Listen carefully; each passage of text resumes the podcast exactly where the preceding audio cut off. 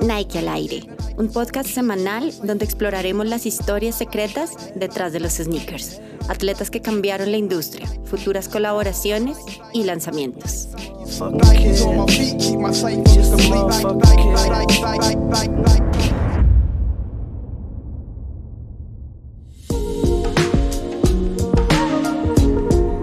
Hola a todos, bienvenidos al segundo episodio de la temporada 1 del podcast Nike al aire. Hoy vamos a seguir hablando de sneakers, vamos a empezar con una serie de episodios eh, donde vamos a hablar de toda la familia de Nike Air Max. Eh, y los seguimos acompañando desde Colombia, Andrés Felipe Díaz Granados, y aquí desde Ecuador, la persona a quien les habla, Andrés Montiel.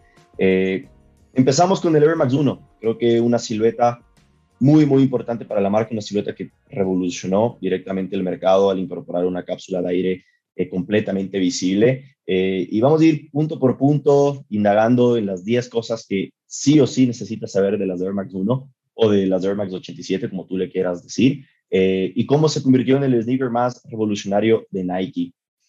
Te doy paso, Tocayo, para que nos cuentes un poco acerca de, de esta zapatilla. Bueno, Gracias, Tocayo. Gracias a los que nos están escuchando. Bienvenidos a nuestro segundo episodio. Y bueno, vamos con la primera eh, de las 10. Listo. Eh, la fecha, 1987, el año en el que se crea eh, la revolución, ¿cierto? Se puede decir el primer Air Max fue el primer zapato con cámara de aire visible. En sí, fue un año de revoluciones, ¿cierto? En ese mismo año, los Simpsons estaban lanzando su primer capítulo al aire eh, Aretha Franklin también se convertiría en la primera mujer en entrar al Hall of Fame del rock and roll. Michael Jackson está lanzando su álbum Bad y pues también estaba ocurriendo la Guerra Fría entre Estados Unidos y Rusia. Entonces todo esto se estaba eh, confabulando en una época que como se pueden dar cuenta respiraba revoluciones. Este es el primer eh, punto que tenemos de Air Max, la fecha 1987. Una fecha que quedó marcadísima para todos, eh, sobre todo los que vivimos Nike, los que vivimos del, mundo de los sneakers, eh, y de seguro pues es un, es un, día que nunca se va a olvidar, este 26 de marzo.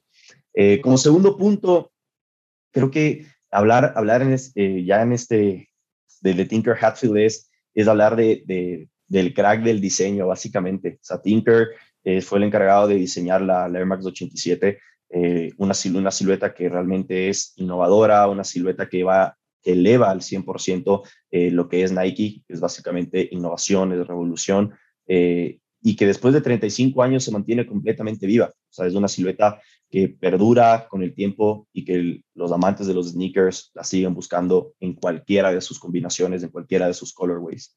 Entonces, ese es el segundo punto, el diseñador Tinker Hatfield. Vamos con el tercero, Em, el comercial, el comercial que Nike lanza para los Air Max One, cuenta con elementos nunca antes vistos en la televisión. Tuvimos canción de los Beatles, que fue Revolution, algo que nunca antes se había utilizado.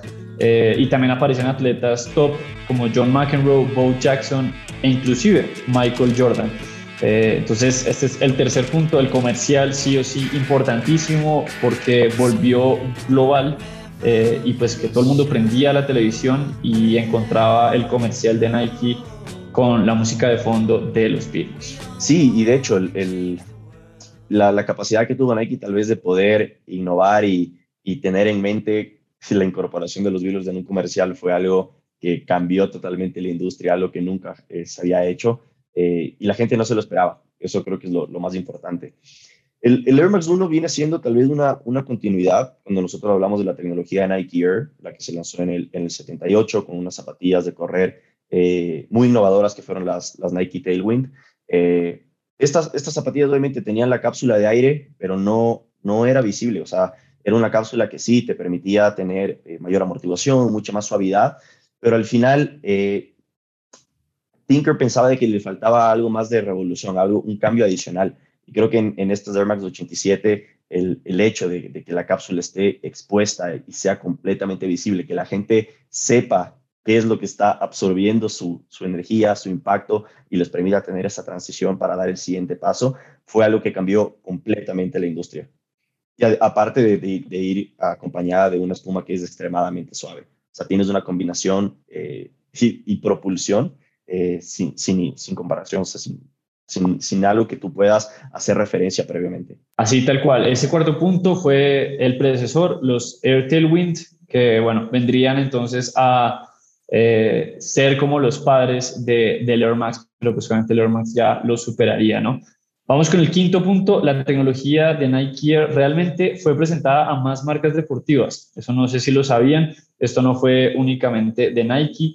Eh, el, el, verdadero creador eh, se llama Frank Rudy, ¿cierto? Un ingeniero aeroespacial de la NASA que tuvo esta loca idea de ponerle cápsulas de aire eh, a los zapatos. Llega a tocar la puerta a diferentes marcas deportivas. Ahí estaban, obviamente, las, las marcas de los hermanos alemanes. Eh, ahí estaba Adidas, estaba Puma, eh, estaba ASICS también seguramente, y todos le dijeron que no, eh, era algo muy riesgoso, era algo muy revolucionario, pero realmente fue Nike la única empresa a través de Phil Knight el que creería su potencial y pues bueno, después de varios años crearía lo que es el universo de Nike Y, mira lo curioso de esto, o sea, que se diseñe una tecnología que al final todas las, tecnologías que se crean son riesgosas, no es algo que tú dices, ah, sí, esto va a funcionar, esto es prueba y error al 100% y, y haber eh, tenido la opción tú como marca, obviamente aparte de Nike, de poder incorporar esto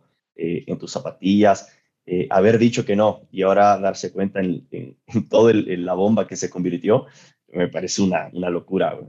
Pero bueno, ahora hablando del sexto punto, y, creo que aquí ya entramos en el punto de inspiración, de dónde sale eh, la estructura o el diseño de la silueta porque tiene la cámara de aire expuesta. Eh, y no es más porque eh, Tinker sabía que necesitaba buscar inspiración y decidió, decidió, viajar. Y fue en París donde la inspiración le llegó viendo al, Museo de, de, Georges Pompidou, que está en el... está pensado, diseñado para mostrar toda su estructura desde adentro hacia afuera es algo muy loco ver eh, realmente imágenes, los que lo han podido vivir eh, presencialmente, darse cuenta de cómo una estructura de, un edificio puede estar expuesta y que sea eh, tan impactante. Sí, y creo que eso permitió de que el, diseño de esta Air Max con la cápsula de aire visible haya revolucionado completamente el, diseño de los sneakers.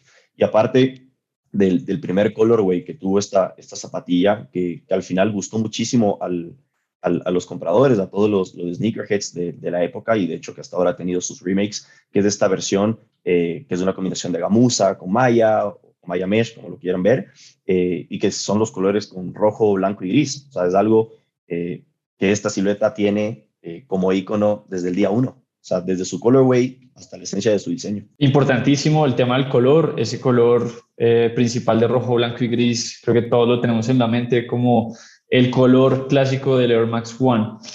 Vamos con el séptimo punto. El séptimo punto, pues vamos a hablar sobre eh, el tema polémico, ¿no? La cámara de aire. Mucha gente al principio eh, dudaba de la durabilidad del calzado, de qué tanto iba a aguantar la cámara de aire pues al ser visible, pero realmente la cámara de aire eh, prometía inclusive sobrepasar la durabilidad de la espuma. Era una de las unidades eh, más grandes creadas en su época, inclusive alcanzaba a ser tres veces más grande que la que se usaba en anteriores zapatos de Nike Air, como por ejemplo el Air Force One. Entonces esta cámara de aire, al ser mucho más grande, te daba más amortiguación y más comodidad. Al principio fue pensada para correr, hoy en día ya es más simplemente para tener comodidad diaria. Qué locura al final darse cuenta de que estas zapatillas fueron eh, diseñadas para correr y cómo ha evolucionado tanto la tecnología y ahora ni pensarlo, o sea, sabemos de que utilizar tal estas zapatillas para correr sería hasta un poco riesgoso para, para, para nuestras rodillas, para, de hecho, hasta para la, el, beneficio de, la transición al momento de correr. Eh, pero ahora, como, octavo punto es, eh, la gente siempre se pregunta, de qué está hecha la cámara de aire del Air Max y no es más que una mezcla de nitrógeno por dentro y un recubrimiento de poliuretano por fuera.